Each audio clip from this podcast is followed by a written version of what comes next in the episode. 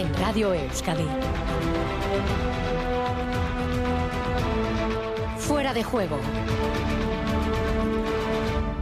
Gabón, buenas noches. Diez y media del western a la intriga, a la comedia. Todo esto es deporte. Tiempo dedicado al deporte con este. Les recuerdo el horario de veraniego de 10 y media a 11. No me digan que no es una buena hora para disfrutar del menú deportivo en esta casa. Martes 2 de agosto con mucha actividad ciclista.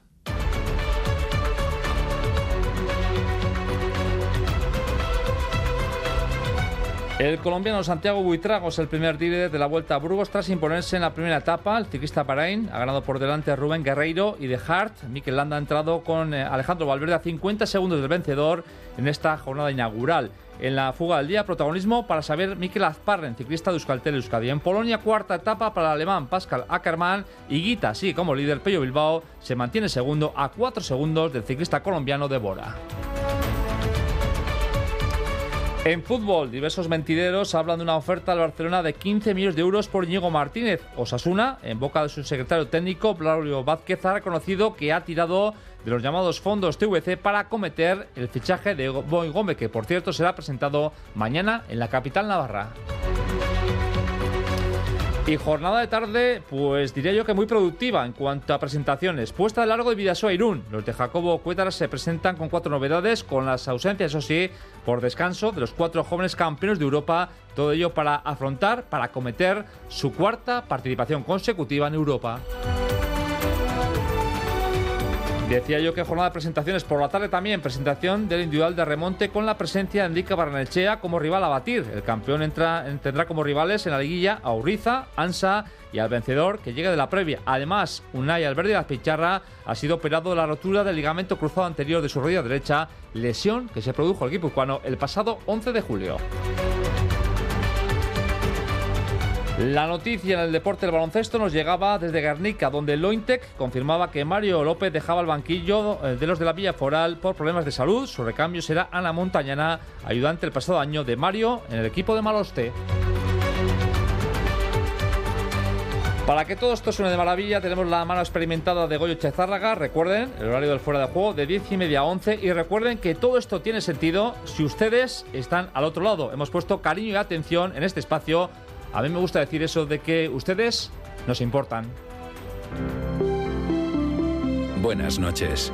En el sorteo del cupón diario celebrado hoy, el número premiado ha sido 76.853. 7, 6, 8, 5, 3. El premio corresponde a la serie 040. Mañana, como cada día, habrá un vendedor muy cerca de ti repartiendo ilusión. Y ya sabes, a todos los que jugáis a la 11, bien jugado.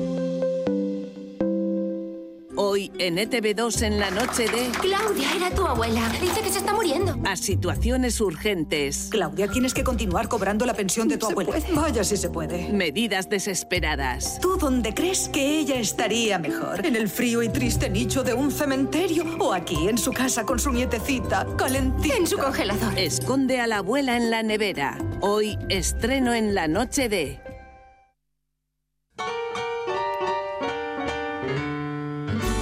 partir de este momento, Radio Vitoria conecta con la emisión del programa deportivo Fuera de Juego.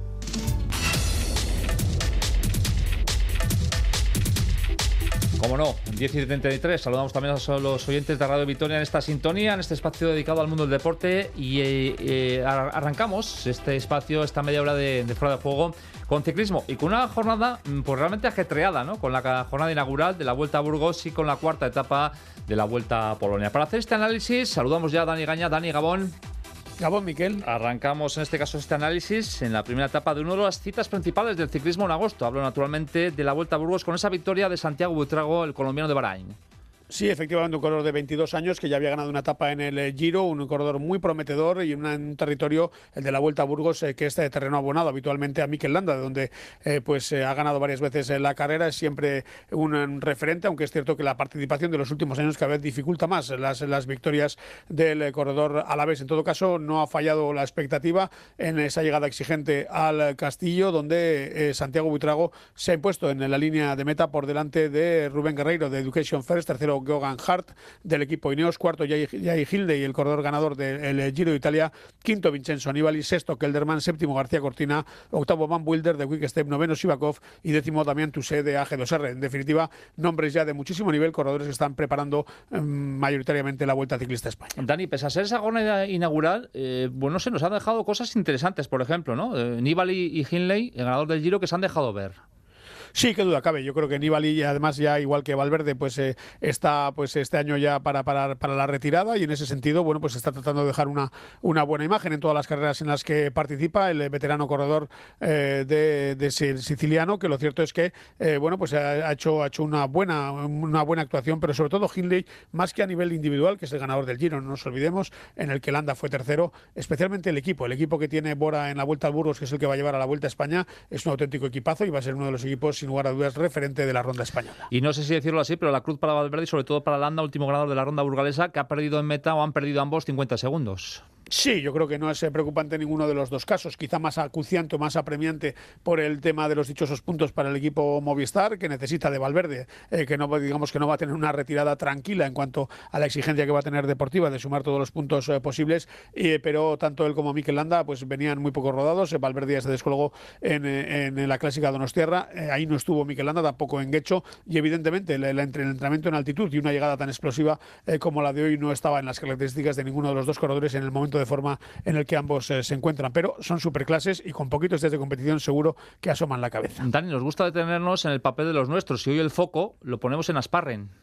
Sí, sí, un corredor joven en su segundo año de, profesional. Es un corredor muy buen rodador, un contrarrelojista. El año pasado fue la gran sorpresa en el 8 del Euskaltel Euskadi, que precisamente salía de Burgos, donde además fue uno de los mejores en la ronda española, el corredor Donostiarra, eh, que ahora mismo está peleando también con el resto de sus compañeros. Recordamos una alineación, una preselección de 12 corredores para 8 plazas. Está también en esa, vuelta a Burgos pues, corredores como Gocho Martín, que están jugando también la posibilidad o no de estar en la línea de salida en Utrecht el próximo 19 de agosto. Hoy Xavier Miquel Sparen, que se ha ver en esa fuga eh, inicial en la Vuelta a Burgos. Y de Burgos a Polonia, cuarta etapa para Ackermann y lo que más nos preocupa y ocupa esa segunda plaza del Guernica Pello Bilbao a cuatro segundos de Iquita. Quedan tres jornadas y de alguna forma las miradas puestas en esa última crono del jueves. Sí, porque además es una cronoescalada, una estación invernal, son 11 eh, kilómetros y lo cierto es eh, que ahí pues, se puede jugar sus bazas eh, Pello Bilbao. la etapa de mañana podemos decir que es de media montaña, la última en Cracovia pues es casi casi digamos que en sentido descendente, ahí no hay posibilidad para la, sorpresa y quizá la crono del jueves sea decisiva. Hoy Pello Bilbao ha sido decimo, decimosegundo, Ackerman ha ganado en una llegada un poquito ratonera. A Jordi Meus de Hans Groge de Bora y a Milan, a Jonathan Milan del equipo Bahrein, decimosegundo como digo Pello Bilbao, caída del líder Higuita que ha sabido solventarla en el mismo tiempo. Eh, la mayor dificultad de Pello es que quizá un corredor muy de sus características, con, con, con final y siendo buen contrarrelojista, es el caso de, de Higuita, que al que hay que quitarle esos cuatro segundos en las tres jornadas que restan. Y una última, hoy Euskaltel Euskadi ha dado la identidad, ha dado a conocer la identidad de los dos estalleres becarios, no sé cómo definirlos, eh, Dani, eh, cuéntanos.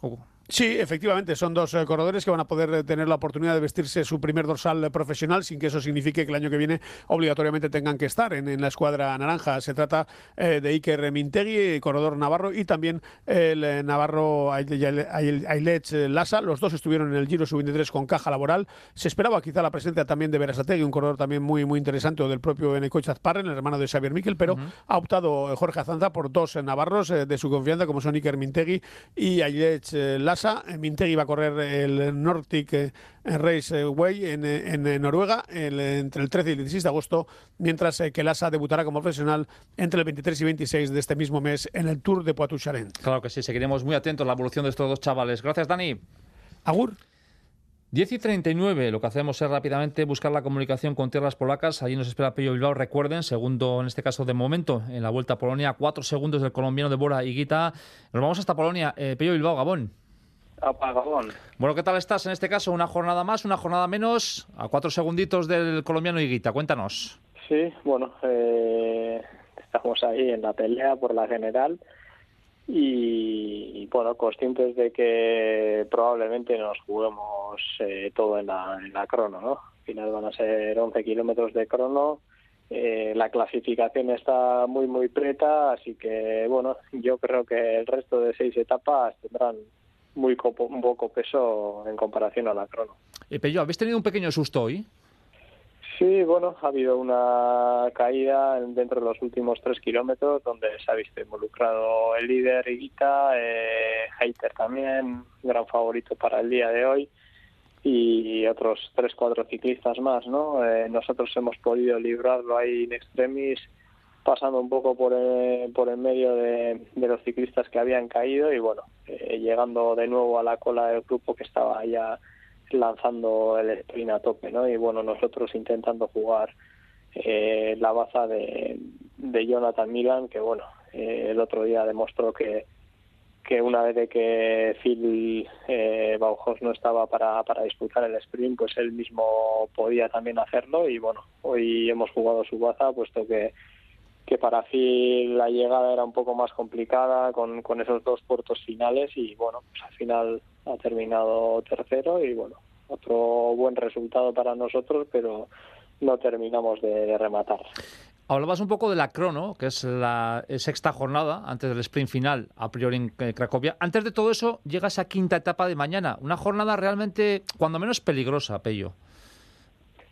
Sí, una, una jornada similar a la de hoy, ¿no? Eh, bueno, donde hay que estar alerta. Eh, al final, pues bueno, puede ser un sprint masivo, puede ser un sprint de grupo reducido, puede ser que de salida se haga un corte peligroso. Bueno, al final hay varias opciones.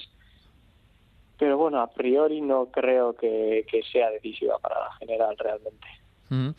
En esta pelea eh, para ganar la vuelta a Polonia, me imagino que al margen de Higuita de Pello Bilbao también es más outsider de cara a alcanzar esta victoria, ¿no? ¿A quién temes, eh, Pello? Bueno, yo creo que el gran favorito es eh, Hater, ¿no? De, de Lineos, al final, eh, pues bueno, aparte de ser un gran rematador, es muy completo, va muy bien en crono y, bueno, hemos visto que ha podido ganar varias vueltas gracias a las cronos que ha realizado y diría que él es el gran favorito, ¿no? Después eh, el propio Higuita también, pues una crono que pica para arriba, yo creo que, que se le puede dar bastante bien. Eh, bueno, no sé, eh, hay varios corredores también cerca, ¿no? Que, que, en la etapa de ayer perdieron un poco de, tiempo, pero bueno, corredores como Cabaña, que son especialistas en crono, que, que podrían ser capaces de remontar esos eh, pues ese medio minuto que llevan perdido en la general. En plena antesala de esta vuelta a Polonia, comentabas aquello de que era una buena oportunidad para mí. Eh, lo está siendo, ¿no? Sí, sin duda está siendo, ¿no? Al final, pues bueno, eh, venía con, con ilusión, preparando la segunda parte de la temporada con unos objetivos totalmente diferentes a los de años anteriores. La preparación también ha ido un poco en esa línea, ¿no? Buscando más frescura y, y haciendo más trabajo de, de, potencia y, y, ganar un poco de explosividad, que es al final lo que me está dando posibilidad de, disfrutar etapas como la de ayer. Y bueno, estoy por una parte contento con, con pues bueno, con el resultado que está dando ese trabajo, ¿no? Al final verme capaz de disfrutar etapas como la de ayer, pues me da motivación porque bueno, las próximas carreras, los siguientes objetivos también van un poco en esa línea y, bueno, pues eh, vamos a intentar aprovechar este, este punto. Es curioso porque después de 12 años en profesionales, esta es tu primera experiencia en Polonia. Sí, al final, pues bueno, siempre había organizado el calendario de otra manera, eh, bien haciendo pues Giro y Tour los últimos años, o previamente, pues eh, clásico Giro Vuelta, ¿no? Y, pues al final siempre el bloque de la Vuelta a España pues solíamos correr las carreras de casa, la clásica de Donosti, Ordicia, Gecho, Burgos como preparativos para la Vuelta y nunca había planteado venir a Polonia, ¿no? Pero bueno, al final es una motivación especial para mí también, ¿no? Después de 12 años eh, repitiendo la mayoría de pruebas en el calendario, pues encontrarme algo nuevo. Y luego, Pello, hay dos detalles, es decir, que vuelves a la competición y que en tu vida personal han pasado cosas muy bonitas que también sirven un poquito de, rearme. Sí, está claro, ¿no? El nacimiento de, de Martina, pues bueno, por un lado ha supuesto un cambio de planes total en, la vida personal, pero bueno, una grandísima motivación también, ¿no? Mm. Eh, eh, Pello, en este caso, de aquí a final de, campaña, tú hablabas un poquito de lo que es, eh, no sé si ha cambiado un poco la planificación, pero de, alguna forma, ¿cómo va a ser este final de campaña para, para Pello Bilbao, después de una larga e intensa primera parte de, temporada? Bueno, intentaré correr no demasiado, pero, pero las opciones que, que se me presentan aprovecharlas al máximo y los siguientes objetivos serían la Vuelta a Alemania que prácticamente repetiremos eh, un bloque parecido al que tenemos aquí en Polonia y después ya eh, pues rumbo a Canadá mm. con las clásicas de Quebec y Montreal que bueno las conozco ya de hace años y, y bueno tengo especial ilusión también por, por disfrutarlos. Pello, la Ichulia, la quinta plaza en el Giro de Italia. Ya sé que las notas se ponen a final de campaña, pero está siendo realmente interesante esta temporada para, para nuestro ciclista de Garnicarra. ¿eh? Sí, al final, pues bueno, eh, lo más interesante diría que, que, he sido capaz de rematar dos etapas, que he estado cerca en otras ocasiones como en la de ayer y bueno, parece que, estoy afinando un poco ese instinto para, para ganar carreras, que es lo que más felicidad da y lo que más valora el equipo. Y después, un poco en segundo plano, pues también he sido capaz de, mantener esa regularidad y de, y de meterme en las clasificaciones generales también, ¿no? Pues haciendo prácticamente top ten en casi todos todas las vueltas que, he corrido este año. Y bueno, eh, siempre me gusta ser consistente, eh, ser competitivo en cada competición a la que voy.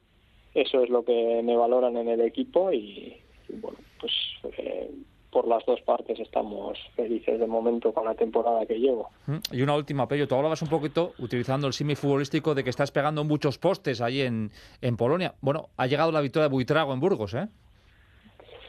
Sí, eh, vemos que, que, bueno, ya en el Giro abrió la lata y, y como se suele decir, ¿no? Suele ser, las primeras victorias suelen ser las más difíciles, pero bueno, una vez que de que ha explotado como ciclista, yo creo que ya corre con, con otra relajación y llegarán más triunfos como, como el de Burgos, seguro. Bueno, pues Pello Bilbao, la mejor de las suertes. Gracias por atendernos desde Polonia, porque ha sido un día intenso y muchísima suerte en este desenlace de aquella ronda, ¿vale?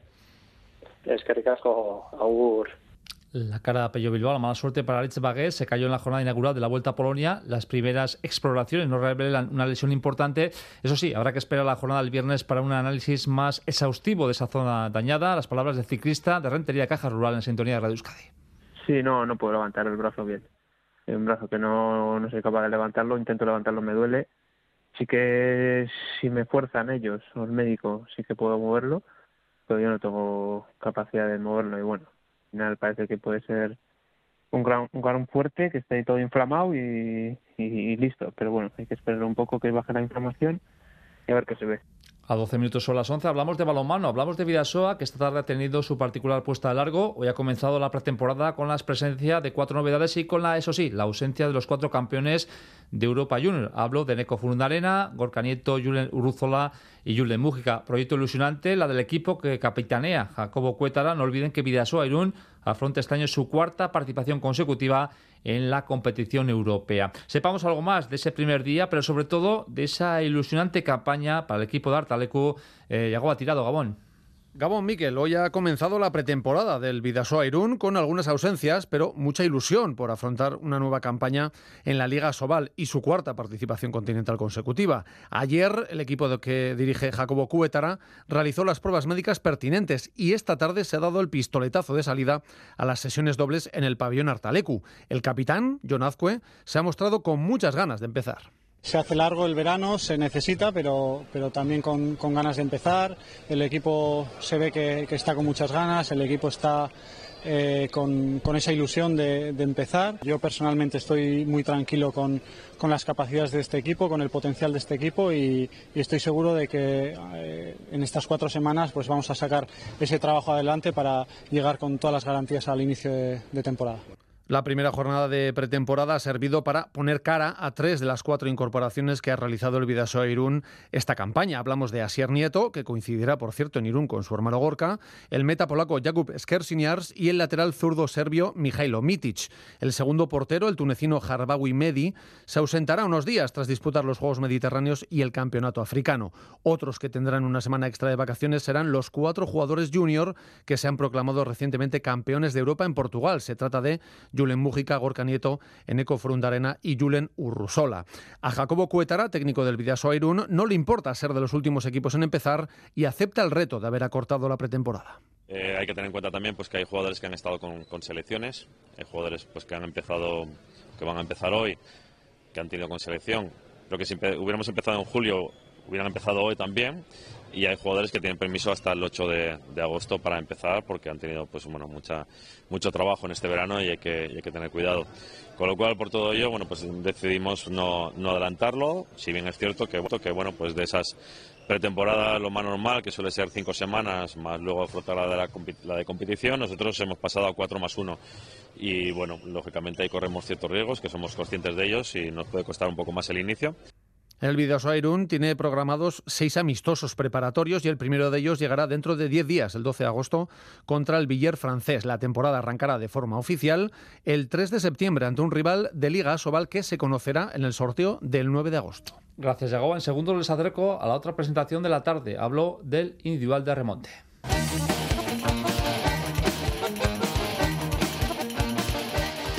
Turno para ocuparnos del deporte del remonte, porque esta misma tarde se ha presentado el individual que repite formato con respecto a pasadas ediciones. Se trata de una liguilla de semis que contará con el campeón, hablo de Indica Barnechea, Barnechea cuarto, Javier Uriza, Ansa y el cuarto protagonista que llegará de unas previas en las que toman parte actualmente Juan Enea, Azpiroz y Ezcurra segundo. Saludamos ya al vigente campeón y mencionó en 2019 también, Indica Barnechea, Barnechea cuarto, Indica Gabón. Gabón. A ver, Indica, todos pensáis lo mismo, pero te lo pregunto a ti. Urruiza, siete veces campeón, eh, Ansa, que algún día va a explotar sus condiciones en el mano a mano. El que llegue de la previa, que llega rodado con confianza, hombre, complicado está, ¿eh? La verdad es que sí. Yo creo que hemos coincidido todos en comentar que este año la cosa está más igualada que nunca, o eso, o eso parece. La, la preliguilla también entre Ezcurra, Piroz y Juan Enea está muy muy apretada y está claro que el pelotari que acceda a nuestra liguilla va a venir con confianza y, juego ya tienen, así que a esperarlas venir. Tú llegas con dos títulos y con esa sensación de saber explotar las condiciones en mano a mano y hablamos de un zaguero, ¿eh?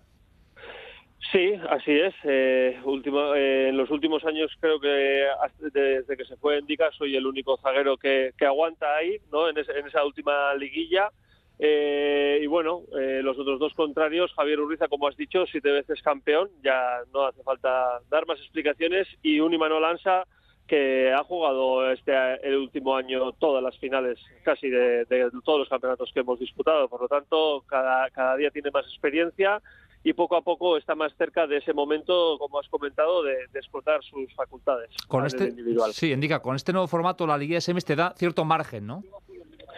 Eh, sí, eh, yo ya he comentado, eh, está claro que yo voy a salir otra vez a, intentar conseguir el título, pero que también soy consciente de que todo lo que hice el año pasado este año no sirve de nada, ¿no? Este año hay que volver a empezar a sumar desde el principio, todos los puntos eran importantes, seguimos con el sistema de puntos y al final este sistema de puntos lo que hace es que no te puedas relajar hasta el último hasta el último partido. Por suerte por suerte tenemos tres enfrentamientos cada uno. Yo creo que en tres enfrentamientos hay tiempo para demostrar, eh, por lo menos en uno de ellos, eh, las capacidades que tenemos cada uno y, bueno, a intentar conseguir el primer puesto, que es importante para poder librarte de esa semifinal.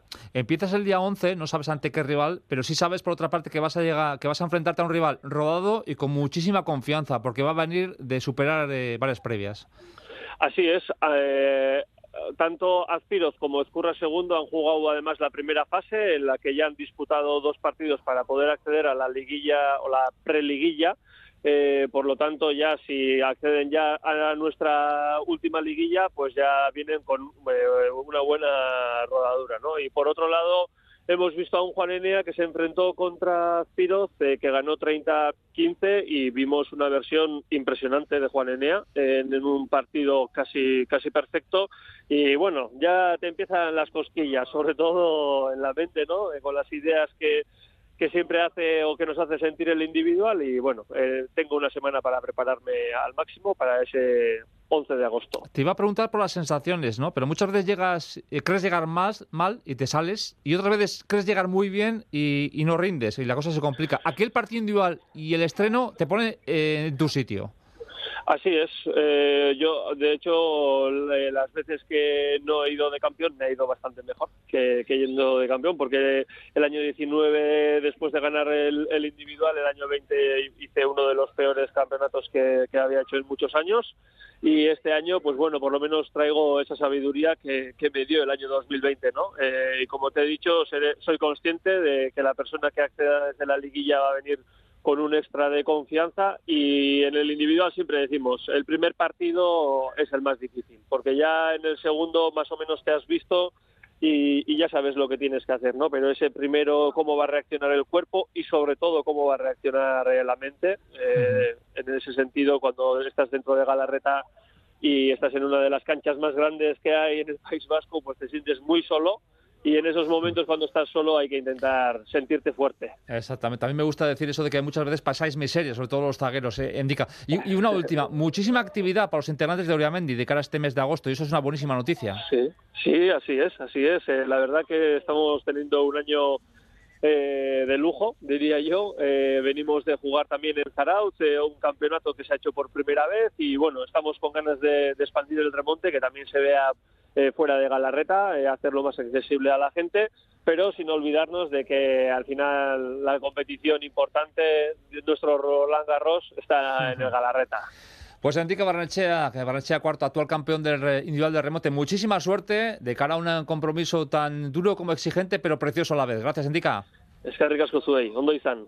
Y recta final, turno para el fútbol. Diversos mentideros hablan de una primera oferta al Barcelona por Íñigo Martínez. El club culé ofrece 15 millones de euros más incentivos. Una propuesta que, por una parte, parece complicado que acepte el Atleti y, por otra, que tampoco esté dispuesto a subir el club culé. Así las cosas, hemos querido conocer cómo se vive en Ondarroa esa incertidumbre que se vive en torno a la figura del defensa rojo y blanco. Gorka Saavedra, Gabón.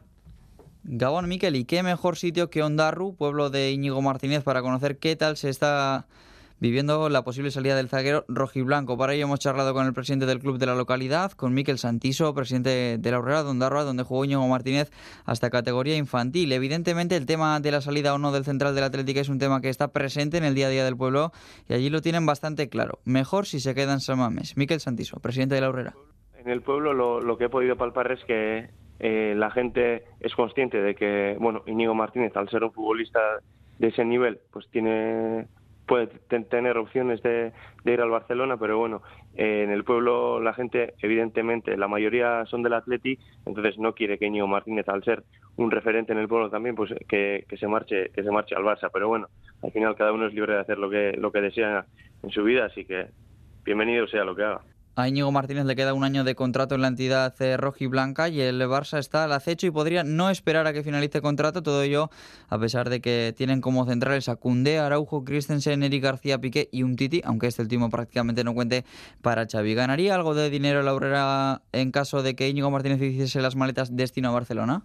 El porcentaje por los derechos de formación de, de Íñigo Martínez eh, se cobró eh, con su se cobró por parte de la Real eh, por su fichaje en, en el Athletic Club, ¿no?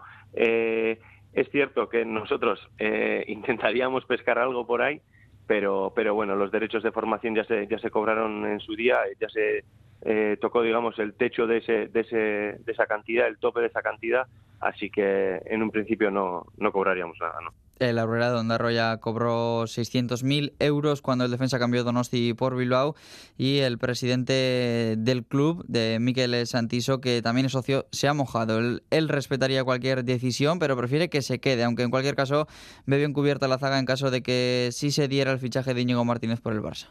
Como aficionado y como socio del Atleti creo que que eh, en el hipotético caso de que Íñigo Martínez no continuase en el Athletic, eh, el Athletic tiene avales suficientes para, para cubrir ese puesto. Con Dani Vivian, Jerey Albert, yo creo que han demostrado su, su valía y gente de la cantera que, que año tras año está demostrando que la factoría de Lezama funciona bien. Y creo que bueno el club no tendría, no tendría ningún problema porque bueno ha, habido mucha gente durante la historia que se ha marchado y el club ha seguido ahí, el equipo ha seguido ahí y seguro que habrá canteranos que, que puedan dar en el nivel en el primer equipo en el puesto central. Miquel, todavía queda verano y posiblemente todavía tendremos culebrón para rato. Claro que sí, Gorka. Por cierto, eh, sobre la bocina, eh, ánimos para Mario López, que deja el banquillo Lointe por unos problemas de salud. Ánimo, Mario, casi casi las 11.